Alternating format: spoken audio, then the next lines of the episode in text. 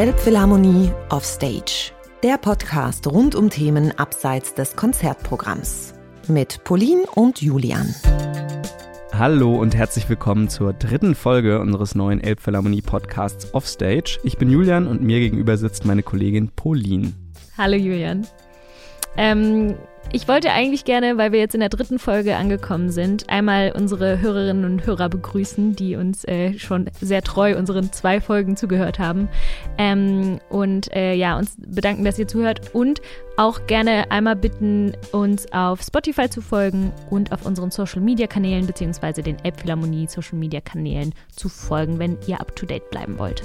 Genau, und wir wollen unsere Folgen ja so ein bisschen einem Überthema zuordnen. Und unser erstes Überthema ist Kreativität. Wir haben bereits über Kreativität und Stadtplanung und über Kreativität und künstliche Intelligenz gesprochen. Aber wir haben noch gar nicht so wirklich über Kreativität an sich gesprochen. Pauline, was ist eigentlich für dich Kreativität? Ähm, da habe ich recht lange drüber nachgedacht, in welchem Kontext ich kreativ bin oder kreativ sein kann. Und ähm, da ist mir eingefallen, dass ich das Gefühl habe, besonders kreativ zu sein, wenn ich mich mit Menschen unterhalte und dann auf deren Punkte und deren Art und Weise zu kommunizieren eingehen muss. Da habe ich zumindest das Gefühl, dass mein Hirn kreativ arbeitet. Da bin ich in einem sogenannten ausgeglichenen, wachen, aktiven Zustand. Genau, und heute wollen wir über musikalische Kreativität sprechen. Und ich habe mir mal angeschaut, wie das Wort Kreativität so in der Geschichte verhandelt wurde. Und äh, wie man sich vielleicht denken kann, so vor der Renaissance war natürlich die Kreativität immer was, was von Gott gegeben war. Das heißt, nicht der Mensch war kreativ, sondern die Seele, die Glück hatte und von Gott eben beschenkt war, war dann eben der Kreative. Und erst mit der Naturwissenschaft und beispielsweise den Forschungen von Kopernikus oder Galileo Galilei hat man dann gemerkt, so äh, nicht das, nicht alles, was man dachte, das von Gott kommt, ist auch wirklich das, äh, was stimmt. Und äh, dann hat man gemerkt, ach guck, wir Menschen können doch auch kreativ sein. Aber ich glaube, bis heute ist immer noch so dieses, dieses Mythos, dass das Kreative äh, immer auch so ein bisschen was von oben ist und etwas Mystisches ist, ist, glaube ich, immer noch da. Ähm, Pauline, du hast dich, glaube ich, so ein bisschen mit der aktuellen Forschung beschäftigt. Ist es denn so? Ist das was Mystisches? Oder ist es eigentlich was ganz Naturwissenschaftliches, was man sich auch erklären kann? Es ist tatsächlich so, dass im Verhältnis zur Intelligenz-Hirnforschung ähm, viel weniger und ja, es gibt viel weniger Material dazu. Und das liegt vor allem daran, dass man es nicht im Hirn an einer Stelle festmachen kann, wo Kreativität entsteht, was irgendwie bei anderen Hirnforschungen der Fall ist. Man findet dann irgendwie im Frontalkortex oder wie auch immer irgendwelche ähm, ja, Bewegungen und da kann man dann sagen, entsteht keine Ahnung, irgendwas anderes. Und das ist bei Kreativität halt nicht der Fall. Ähm, was man aber, was ich irgendwie als eine sehr interessante Erklärung für oder ja, Beschreibung im Hirn für Kreativität fand, war, dass man sagt, dass man gemessen hat im Hirn von kreativen Menschen, während sie kreativ sind, ist es eine, eine gewisse ähm, entspannte Wachheit, die dann entsteht. Und das fand ich irgendwie eine gute Erklärung, weil ich mir auch vorstelle, wenn ich kreativ bin, dann befinde ich mich in einem entspannten, wachen Zustand. Ähm, das fand ich irgendwie sehr logisch. Was ich so ein bisschen gemerkt habe in unseren letzten Folgen ist, es ist ziemlich schwer, irgendwie äh, das Wort Kreativität einzufangen weil es einfach so viele verschiedenen, äh, verschiedenen Komponenten hat. Man kann Kreativität beispielsweise in verschiedene Jobs aufteilen, dass es kreative Jobs gibt, aber man kann auch eben ganz normal sagen, ähm, es gibt Möglichkeiten, kreativ zu sein. Ich habe auch beispielsweise das Gefühl, ich fühle mich manchmal viel kreativer, wenn ich koche, als wenn ich jetzt irgendwie äh, zwanghaft versuche, Musik zu machen. Aber vielleicht, weil du dich da in einem entspannten, wachen Zustand befindest. Wer weiß. Und es dir dann einfacher fällt, ab von dem zu denken, in, also ab von den Spuren zu denken, in denen du normalerweise gefangen bist. Aber trotzdem ist es, glaube ich, doch in der Gesellschaft noch recht stark vorhanden, dass es halt gewisse Bereiche gibt, in denen man kreativ ist und, und manche eben nicht und dass es nicht so ein generelles Ding ist. Ich habe das in den letzten Folgen auch schon das Gefühl gehabt, dass wir sehr schwer uns irgendwie äh, auf das Thema Kreativität festlegen können, weil einfach so viele Bereiche da reinspielen. Und ich glaube auch, dass wir uns in der heutigen Folge so ein bisschen im Kreis drehen, aber trotzdem versuchen, äh, ähm, dem Thema uns zu nähern. Und zwar wollen wir über musikalische Kreativität sprechen. Dafür haben wir uns den Hamburger Musiker Felix Kubin eingeladen, den man als Geräuschfanatiker oder musikalischen Schwarmgeist bezeichnen könnte. Mit seiner Musik weicht er oft von dem ab, was man als normal bezeichnen würde und ist damit, wie ich finde, der perfekte Gast für unsere heutige Folge.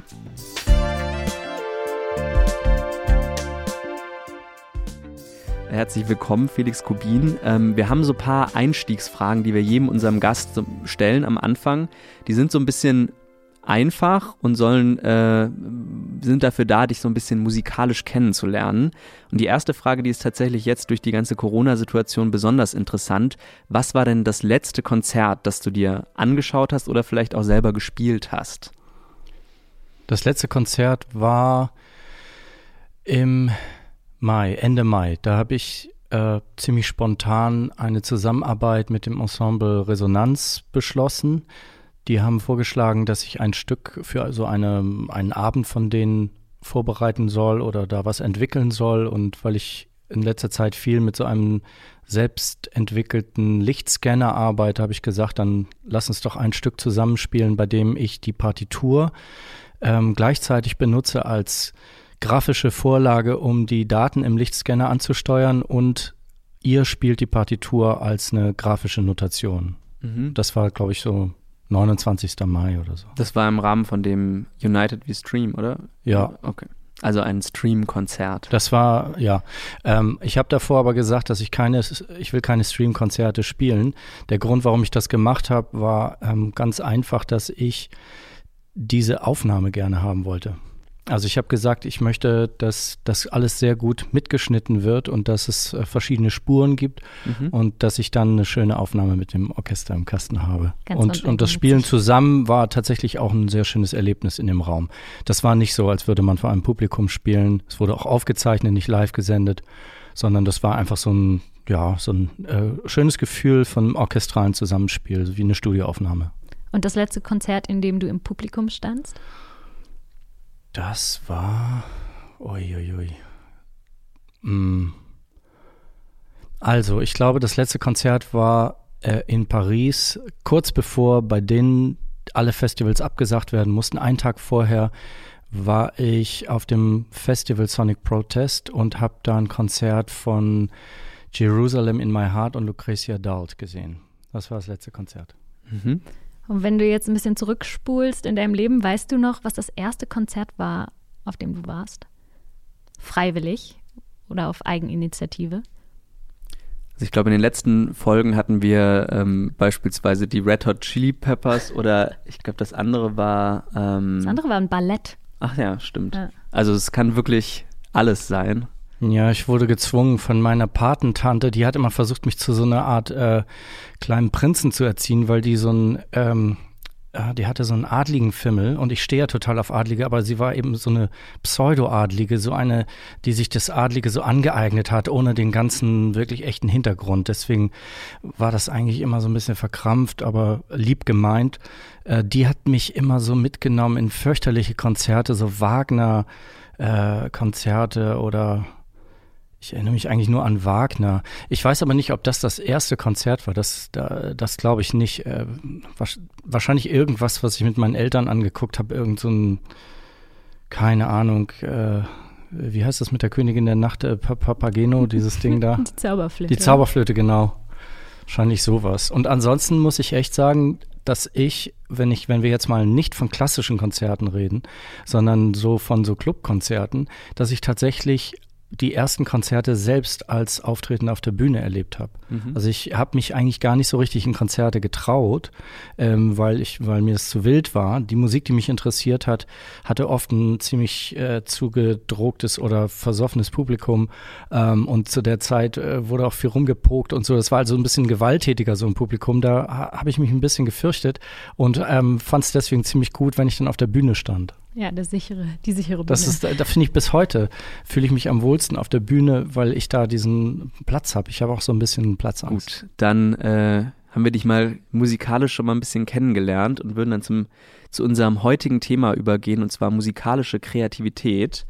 Ähm, meine Frage dazu wäre, um dich da auch mehr, dir da mal so eine kleine Denkaufgabe zu geben. Wir haben jetzt schon viel über dich herausgefordert, drüber nachzudenken, über die Vergangenheit und so weiter.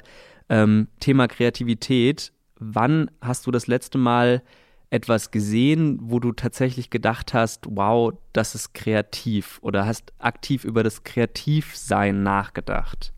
Egal was oder Musik jetzt? Egal was. Egal was. Hm.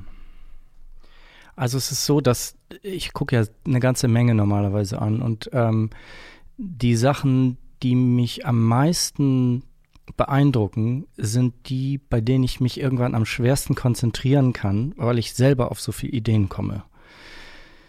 Das heißt, ähm, also wenn ich jetzt zum Beispiel irgendeinen Film sehe, dann kann das ein Film sein, der im Grunde sehr viel Konzentration erfordert. Ähm, ich gucke mir gerne so Kunstfilme an oder äh, sagen wir so äh, eher, eher untypische Porträts äh, von, von irgendwelchen äh, kreativen Leuten so. Das heißt, für dich ist eine Art von Kreativität, wenn etwas für dich als Inspiration dient, wirkt das auf dich kreativ? Die Grunddefinition von Kreativität ist ja so ein bisschen, dass man etwas Neues schafft, was für andere oder sich selbst von Nutzen ist. Ähm, inwiefern würdest du die Definition auf die Sachen, die du gerade genannt hast, oder auf dein Verständnis von Kreativität anwenden wollen?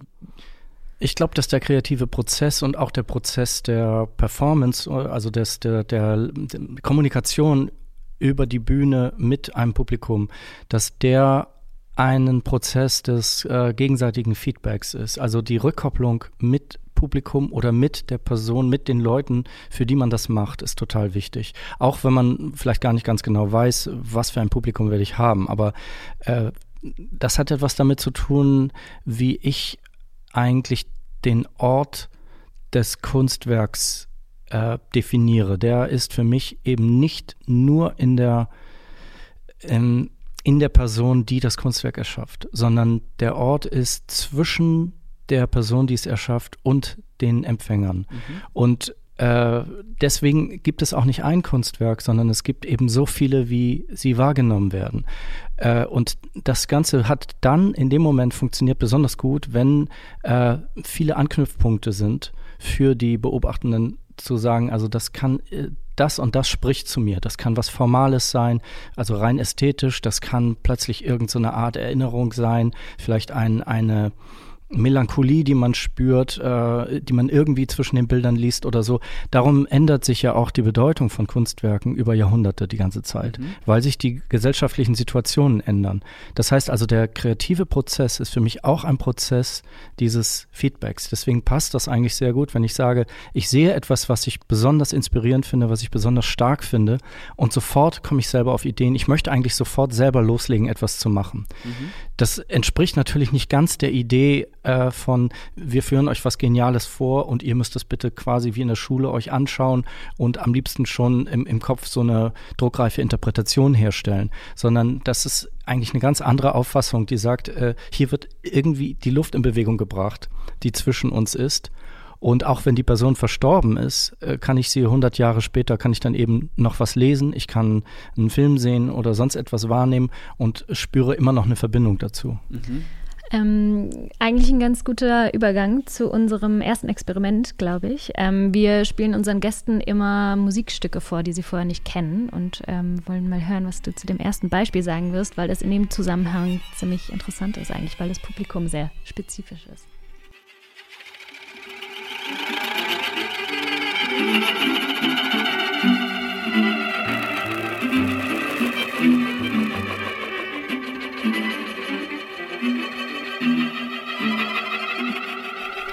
Ja, das habe ich, glaube ich, nach ungefähr sechs Sekunden erkannt, dass das, das habe ich an dem äh, bestimmten Effekt erkannt, dass das ein Ausschnitt ist aus äh, Luna Plexus, aus dem Stück, was wir gemacht haben hier für, für Kinder. Genau, also für die Hörerinnen und Hörer, die nicht wissen, äh, was Luna Plexus war oder ist, ähm, das ist eins unserer Funkelkonzerte äh, für Kinder und äh, genau, vielleicht kannst du auch noch ein bisschen was dazu sagen, wie das entstanden ist und was vielleicht auch interessant in Bezug auf das, was wir vorhin besprochen haben, das, die Zusammenarbeit mit dem Publikum. Was macht das mit einem, wenn man vor Kindern spielt? oder performt. Ja, also es war noch eine richtig funky Stelle, oder? Das ist doch richtig, möchte man gleich aufstehen und mittanzen. Hm, naja, das ist ein Ausschnitt aus einer Stelle, in der so Bach-Versatzstücke verfremdet werden durch Soundeffekte und ich glaube, wir fliegen da rückwärts durch so eine Art äh, Zeitspirale. So. Also für mich war es wichtig, mir zu überlegen, wie kann ich ähm, ne, meine Klangwelt, ohne die in irgendeiner Weise einschränken zu müssen, außer vielleicht, sagen wir mal, in der Lautstärke, also bestimmte Sachen, die jetzt sehr laut wären, die kann man eben Kindern nicht so gut zumuten. Ähm, da stehen auch sofort die Eltern parat mit ihren Schwertern und so. Aber ähm, wie kann man, äh, wie kann ich diese ganze Klangpalette hm, so übersetzen, dass äh, Kinder das ganz selbstverständlich hinnehmen und die sind eigentlich offen für alles, aber sie brauchen teilweise Verbindung zu bestimmten Bildern. Also ob die Bilder jetzt ein Teil einer Erzählung sind oder ob das wirklich echte Bilder sind, das ist eigentlich egal. Das heißt, wenn ich denen das abstrakt ohne irgendeine Ankündigung vorspielen würde, würden die sagen, das klingt ja komisch. Vielleicht ist einer dabei oder eine, die dann sagt, das klingt aber cool. Aber ansonsten wären sie irgendwie, wüssten sie nicht richtig, wie sie es einordnen sollen, würden das nicht als Musik wahrnehmen. Aber wenn das aber vorher als, äh, als ein, wenn das als Teil einer anderen Komposition wieder auftaucht, die man auch wiedererkennt und dann verfremdet wird durch Soundeffekte und wir fliegen quasi durch so eine Art Zeitspirale, dann ist dieser Kontext sofort da und dann wird es ganz selbstverständlich angenommen. Und das haben wir auch bei anderen Stellen da äh, in dem Stück so gemacht. Also dass wir, dass ich dachte, na gut, also es ist eine Herausforderung ähm, zu sagen, äh, dann nehmen wir eben den verdammten Bach, der jedes Mal immer wieder aus dem Hut gezogen wird. Immer kommt Bach, den ich auch toll finde und so, aber es ist wirklich so der der permanente Number One Hit. Das nervt auch irgendwie so ein bisschen. Aber habe ich gedacht, gut, dann nehme ich den eben und äh, benutze bestimmte Elemente, die ich in seiner Musik finde und äh, versuche mal daraus sowas wie so eine Art Computerpop zu machen oder so.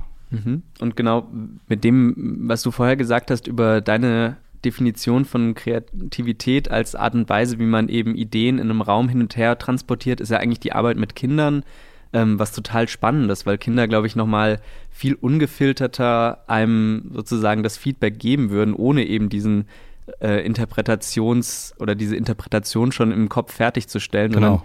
Die machen im Grunde ja genau das, was, was du dir vorstellen würdest. Also Kinder, äh, so weiß ich es ja selber von mir, weil ich als Kind, als Elfjähriger habe ich angefangen selber zu komponieren. Kinder machen Folgendes, die kopieren erstmal alles aber in der Art, wie sie es, die setzen sich nicht hin und überlegen sich sozusagen, äh, wie, wie kann ich alles, was an Ästhetik schon da war, erstmal versuchen auszublenden und nur mein eigenes Ding machen, sondern die kopieren erstmal das, was sie gut finden, aber sie kopieren es auf so eine unbefangene Art und dann setzen sie es irgendwie zusammen und sie schalten die ganze interpretatorische oder, oder kontextuelle Logik aus.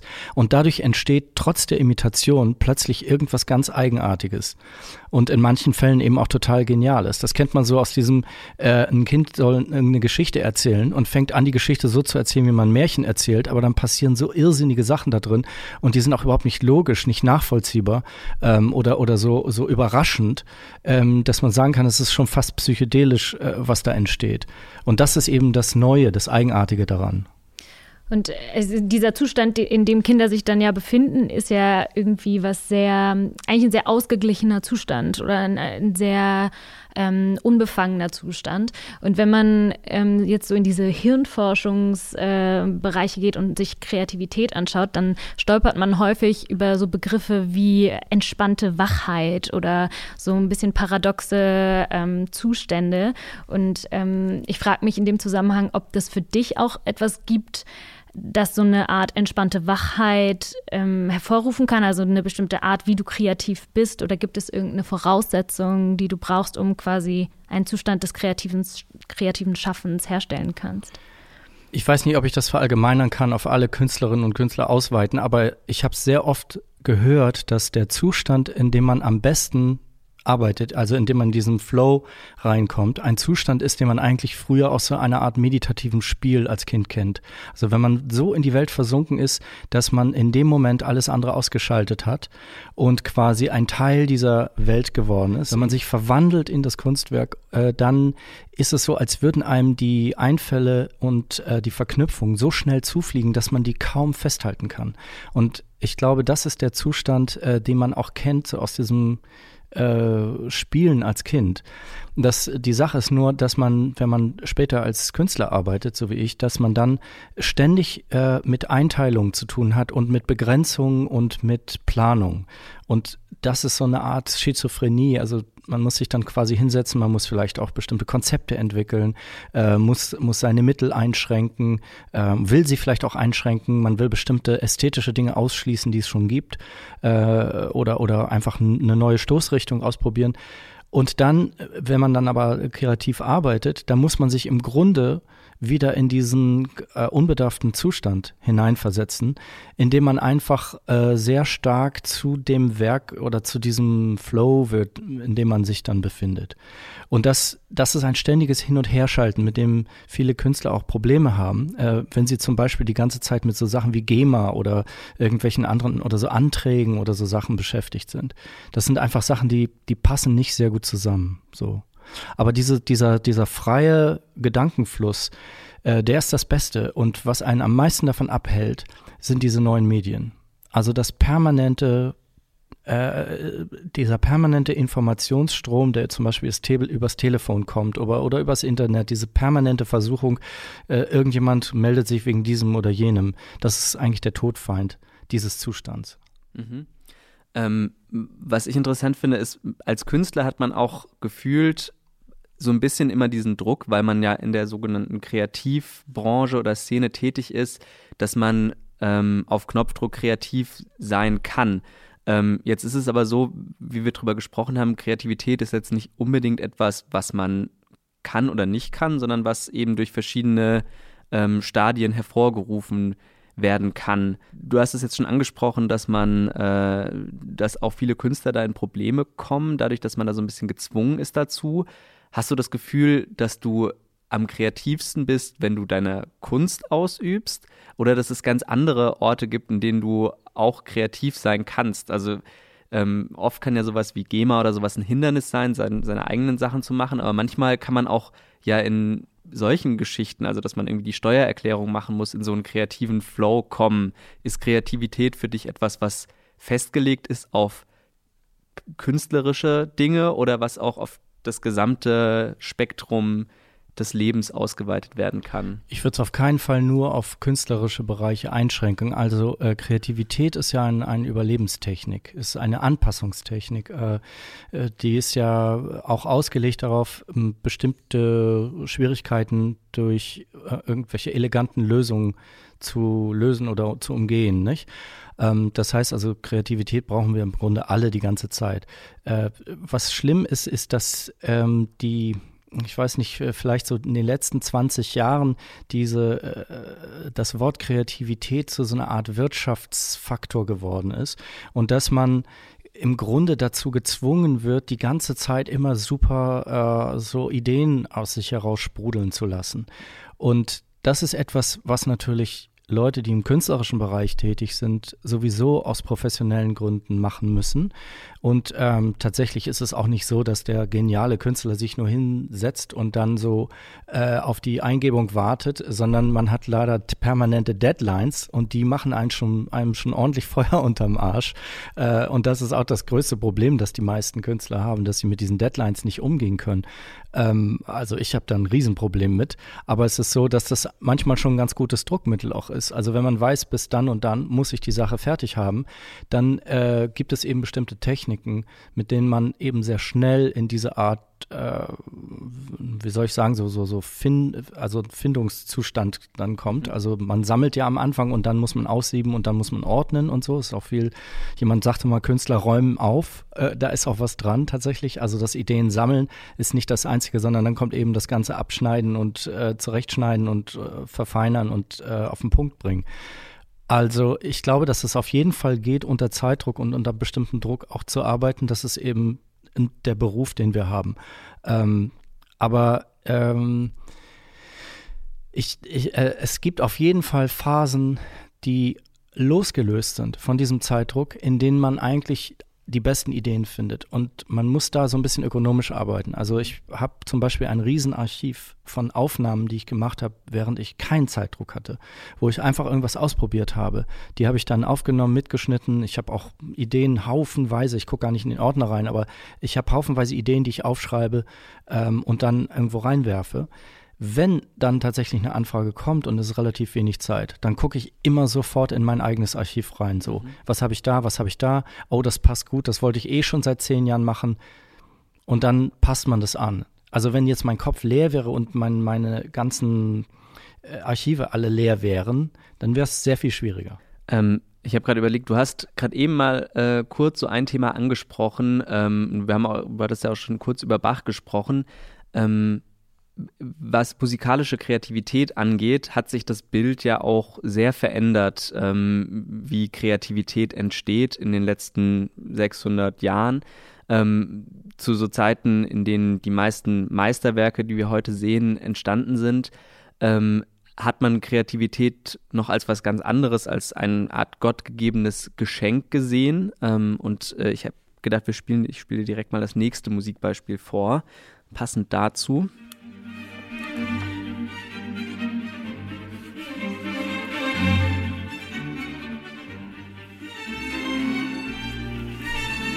Kenne das Stück, aber ich, es kann sein, dass ich jetzt äh, ähm, mich vertue. Aber das ist von Mozart auch? Ja? Das habe ich auch selber mal gespielt. Ist das äh, türkischer? Nein, das ist die 40. Symphonie, Ach der so. erste Satz. Ach genau, das andere geht. Ja, genau. Das ist das ja. Rondo alla Turca. Ja, ja. Genau, und der verbindende Aspekt ist, es ist eine Aufnahme auch wieder vom Ensemble Resonanz. Haben wir jetzt auch schon zweimal drüber gesprochen. Bewegst dich ja auch so ein bisschen zwischen den Welten des Klassikbetriebs und der Pop-Avantgarde. Ähm, deswegen meine Frage: Siehst du da immer noch Unterschiede, wie Kreativität bewertet wird? äh, Mozart hier jetzt als bestes Beispiel des klassischen Genies, dessen Musik heutzutage immer noch massiv verklärt wird. Äh, die mache Babys klüger, kann Krankheiten heilen und so weiter. Ähm, wenn man sich die damaligen Quellen anschaut, dann weiß man ja, die Komponisten hatten genau die gleichen Probleme, von denen du auch gerade schon gesprochen hast. Äh, Abgabedruck und unzufriedenstellende Auftragskompositionen und so weiter. Jetzt also die Frage, ähm, merkst du, dass es diese Trennung heutzutage immer noch gibt? Also die kreativen Genies von damals, die über allem anderen stehen? Ich habe leider nicht so eine starke Verbindung zu Mozart, ehrlich gesagt. Ich halte ihn für eine super interessante Figur als äh, so eine Art Popkünstler. Mozart der, jetzt auch nur als, als Beispiel für. Aber musikalisch finde ich, äh, kann ich mich eben viel mehr identifizieren mit so Leuten wie zum Beispiel Bela Bartok, weil der äh, erstmal so eine wissenschaftliche der hat erstmal recherchiert, der hat erstmal wissenschaftliche Studien angestellt und ähm, hat die Volksmusik seines Landes untersucht. Und in Ungarn gibt es sehr, sehr ungewöhnliche äh, Volksmusik, sehr ungewöhnliche Gesänge, die sich metrisch kaum notieren lassen. Und äh, die hat er mit einfließen lassen in seine Musik. Ich kann mich mit diesem Ansatz tatsächlich sehr viel mehr identifizieren. Vielleicht ist das auch allgemein eher der Ansatz des 20. Jahrhunderts äh, dass man quasi also auch eine Art wissenschaftliche Arbeit oder so eine Beschäftigung mit bestimmten, weiß ich nicht, äh, mit, der, mit dem kulturellen Umfeld oder mit dem Umfeld, in dem man aufgewachsen ist oder dass man vielleicht übers Radio kennengelernt hat, dass man da erstmal ansetzt und äh, daraus dann eine eigene Sprache entwickelt. Mhm. Das ist eigentlich, finde ich, mehr so mein Ansatz. Ich glaube tatsächlich sehr stark daran, dass, dass der Künstler, die Künstlerin eine ähm, die sind spezialisiert in der Vermittlung komplexer Themen oder auch äh, vielleicht drastischer Themen auf einer ästhetischen, ähm, man könnte sogar sagen emotionalen Ebene, vielleicht auf einer symbolischen Ebene oder so. Mhm. Also oder vielleicht, ähm, wenn das Wort jetzt nicht so von der Kirche eingenommen wäre, vielleicht auch auf einer metaphysischen Ebene. Also da, die sind einfach spezialisiert in der Kommunikation. Aber diese Kommunikation ist ungeheuer wichtig. Wenn die Kommunikation nicht stattfindet, dann entsteht nach meiner Definition das Kunstwerk gar nicht. Jetzt, was war deine Frage? Vielleicht darauf äh, anzuspielen, ich glaube, diese Kommunikation, ich glaube, das ist das Ding, warum auch heutzutage solche Mu alte Musik von Mozart und Beethoven immer noch anders wahrgenommen wird als aktuelle Musik, was auch so den Prozess angeht, über den wir gesprochen haben, weil man eben nicht mehr so diesen Bezug dazu hat, weil es Musik ist, die nicht mehr in der Zeit entstanden ist, in der wir jetzt sind und die dadurch viel spezieller wirkt, weil man gar nicht mehr den Rahmen hat, dass es auch Musik ist, die auf vorheriger Musik aufbaut und Mozart und Beethoven haben natürlich auch Leute kopiert, die davor da gewesen waren. Ja, oder ähm, haben sich, man weiß eben aus heutiger Sicht gar nicht genau, von wem sie alles inspiriert wurden. Können durchaus Leute dabei gewesen sein, die jetzt herkommen würden und sagen würden, ey, pff, das habe ich aber auch, auch schon gemacht und nur weil ich jetzt nicht so bekannt bin und nicht so einen großen Namen habe, werde ich hier unterschlagen. Es gibt ja auch manchmal so Fälle, dass eben da eine Geschichtsrevidierung stattfindet und dass man dann nochmal zurückguckt und, und schaut irgendwie, aha, da war ja die und jene Person, mhm. äh, die da interessante Sachen gemacht haben. Ähm, ein großer Unterschied, meiner Ansicht nach, der vor allen Dingen die Zeit betrifft, ab 1990 vielleicht oder ab 2000, ähm, so in dieser Zeit ging das los, ähm, betrifft die Rolle von Produzenten. Ganz egal, ob das Kuratoren sind oder ob das Produzenten im Musik Geschäft sind, auch im Film natürlich, diese Rolle wurde ungeheuer stark, teilweise stärker als die Rolle derjenigen, die dann eigentlich die Kunstwerke erschaffen haben. Äh, wenn man jetzt auf Mozart zurückgehen würde, würde man sagen, der hat erstmal in Melodien gedacht und vielleicht auch ein bisschen in Instrumentierung, aber vor allen Dingen waren da Melodien bei ihm. Ähm, man kann ins 20. Jahrhundert gehen und sagen, da war vielleicht ein, ein äh, wissenschaftliches Interesse, da waren Skalen, da waren bestimmte Kompositionstechniken oder so, aber das ist erstmal ein inhaltlicher Ansatz. Ähm, plötzlich ist viel entscheidender, äh, mit was für Plugins oder irgendwelchen neuen Instrumenten, äh, Programmierungen das gemacht wurde und wie der Sound klingt. Also da gibt es ja riesige Foren im Internet, die sich nur damit beschäftigen. Und dann hört man sich die Musik an und denkt, das ist aber ganz schön lahm. Sehr gut produziert, aber ziemlich lahm. Also wir leben im Moment eigentlich in so einer totalen äh, Sounddesign-Terrorzeit was ja im Grunde auch so ein bisschen dieses Ding ist zwischen ähm, kreativem, künstlerischen Arbeiten und einem klassischen Handwerk einfach. Also ja. im Grunde das, was du beschreibst, diese Sounddesign-Sachen, das ist ja im Grunde erstmal keine Arbeit, wo man wirklich kreativ neue Ideen ja, nee, auch, da, aber also auch komponieren ist auch ein bestimmtes Handwerk. Also das, ich habe ja selber gar nicht Musik studiert, aber ich hatte so, einen, so einen Leistungskurs äh, früher an der Schule, wo ich tatsächlich ein paar ganz einfache kompositorische Techniken gelernt habe, die ich immer noch anwende. Aber äh, das Sounddesign ist halt etwas, das sich äh, über die Jahrzehnte ständig verändert. Das ist etwas, was, sag ich mal, vielleicht nicht so einen langen, ähm, wie nennt man das, so, so ein ähm, es hat nicht so ein, so ein Durchhaltevermögen. Ne? Also ähm, der, das, was komponiert ist, das äh, trägt sich über längere Zeit. Aber ich glaube, ja, die Halbwertszeit ist kürzer. Die Halbwertszeit, ja. das ist das Wort, genau. Aber die Halbwertszeit kommen wir, was du gesagt hast, dass es mhm. auch beim Komponieren solche Grundlagen gibt. Damit kommen wir so ein bisschen zu dem Kern, was, was denn tatsächlich kreativ ist und dass es im Prozess ähm, also dass auch Mozart teilweise solche Handwerkstechniken in Harmoniefolgen und so weiter genauso genutzt hat, wie es jetzt heutzutage Leute geben, die halt ihre Plugins genauso nutzen, dass das Kreative nicht immer das ist, was es auf den, auf den ersten Blick erscheint, sondern ja. dass es immer auch, auch im Wandel ist. Das stimmt, aber die Frage ist, äh, was bleibt davon übrig? Und ich lebe schon lang genug, um sagen zu können, ich habe bestimmte Sachen mit äh, beobachtet und habe schon zum Beispiel in den 90ern gedacht, ja, das klingt super modern und zeitgemäß, aber das wird ziemlich schnell verfallen. Und meistens habe ich recht gehabt. Ich habe äh, irgendwie da ein gutes Gespür dafür, welche Dinge zum Beispiel, aber es kann auch rein, rein vom äh, Konzeptionellen her stark sein, welche Sachen einfach eine längere Halbwertszeit haben und welche sich, welche länger überdauern werden und nicht so abhängig sind von kurzen modischen Erscheinungen. Wollen wir einen kleinen Bruch machen und äh, in unser Musikbeispiel Nummer drei einsteigen?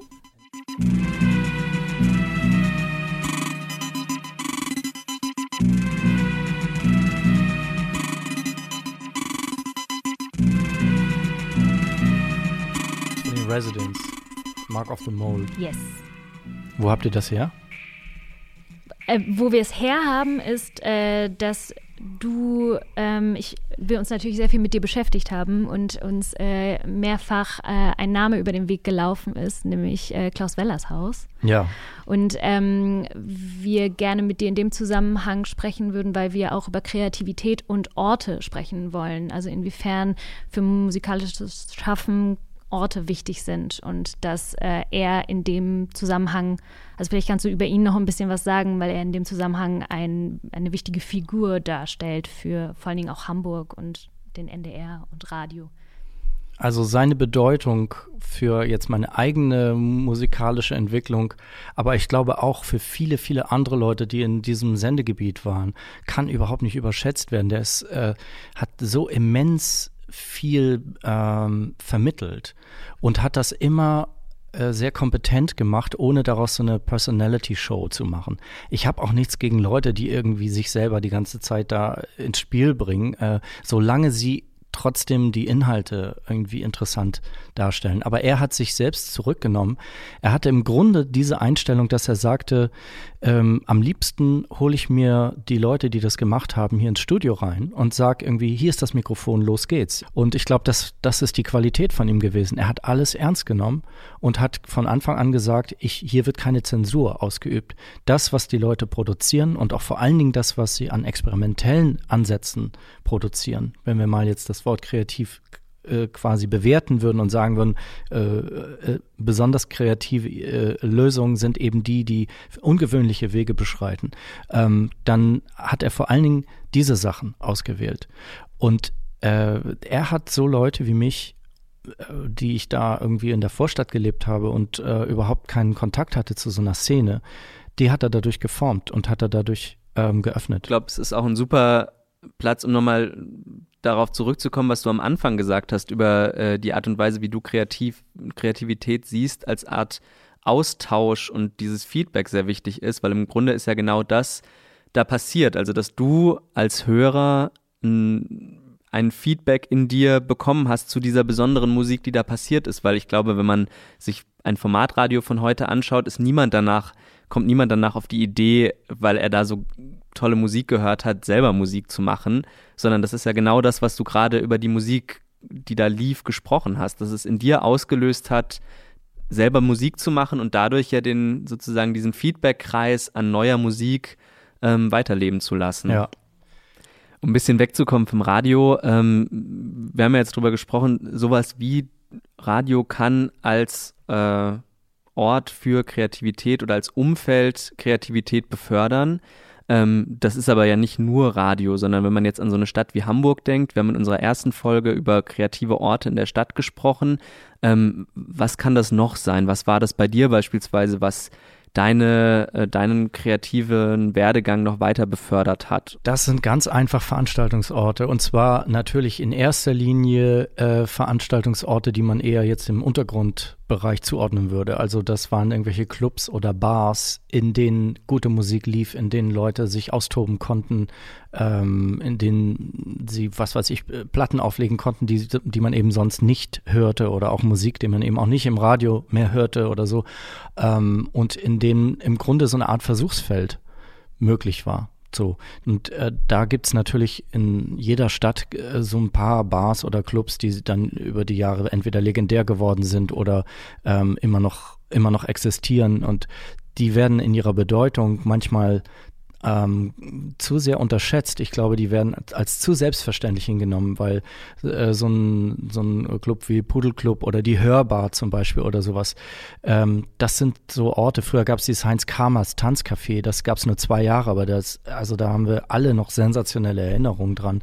Ähm, solche Orte äh, wurden von Leuten aus eigenen Mitteln finanziert. Äh, aus, aus dem, was da abends äh, gesoffen wurde, haben die das bezahlt. Oder sie hatten das Glück, dass das irgendeine so runtergekommene Baracke war, die niemanden interessiert hat. Und deswegen mussten sie wenig Miete bezahlen.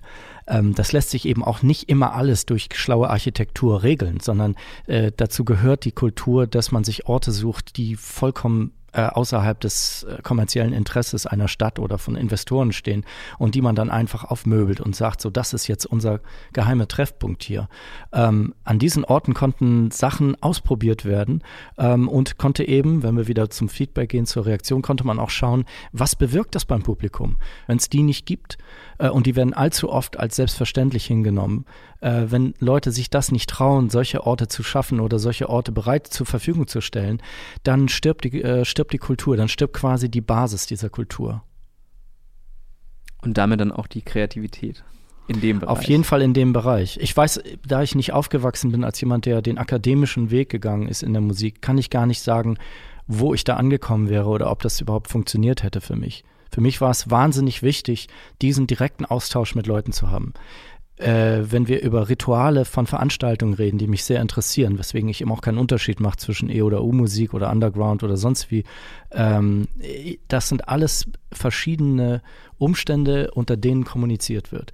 Und ein Ritual im Club ist zum Beispiel, dass du da irgendwie äh, laut dazwischen schreien kannst. Und ähm, früher hat man sogar Leute richtig von der Bühne geboot. Das wird ja jetzt leider gar nicht mehr gemacht. Oder vielleicht zum Glück, ich weiß es nicht. Äh, ich fand es eigentlich auch immer lustig, ähm, dass der Unmut sofort äh, kundgetan, kundgetan wurde.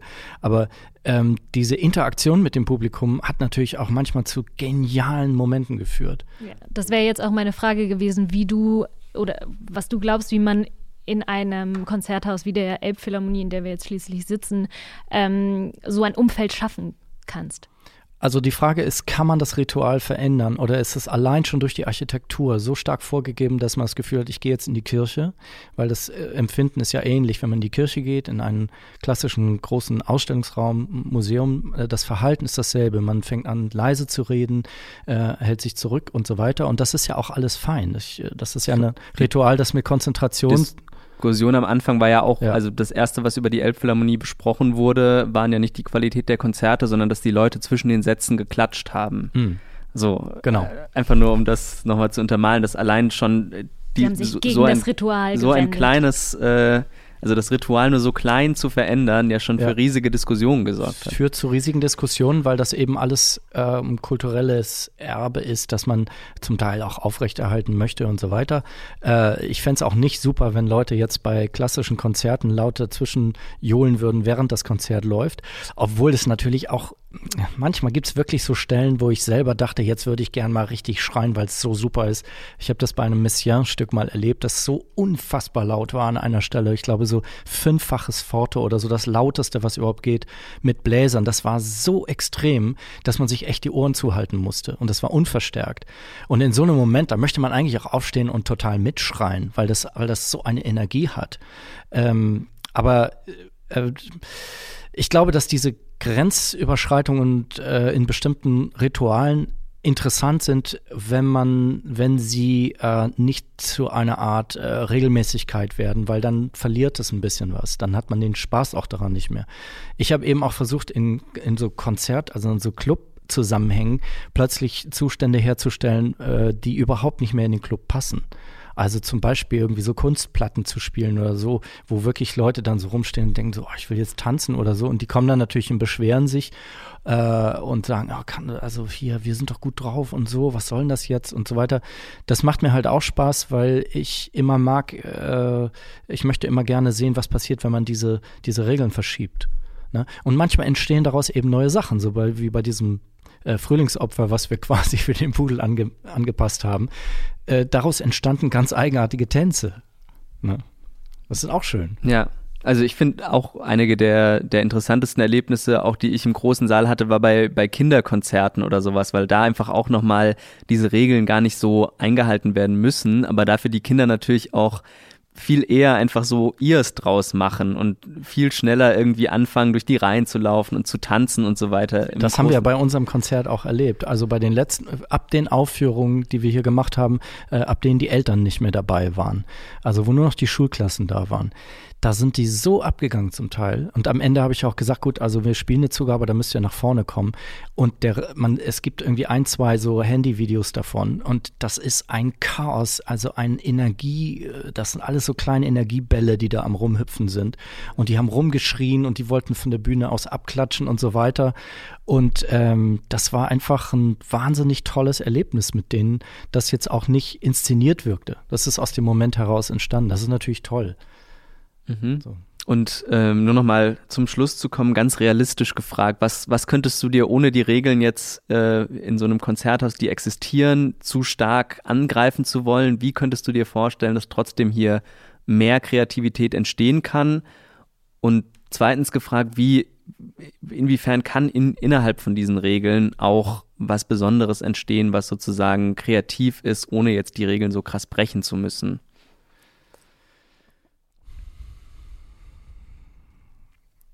Ich könnte mir zum Beispiel ein Experiment vorstellen, bei dem man das Publikum ähm, auf die Bühne setzt, in dem großen runden Raum und äh, die Performer oder Musikerinnen und Musiker irgendwie ins Publikum setzt. Dass man also dadurch die Perspektive verändert. Ich glaube auch, dass es klanglich ziemlich gut wäre.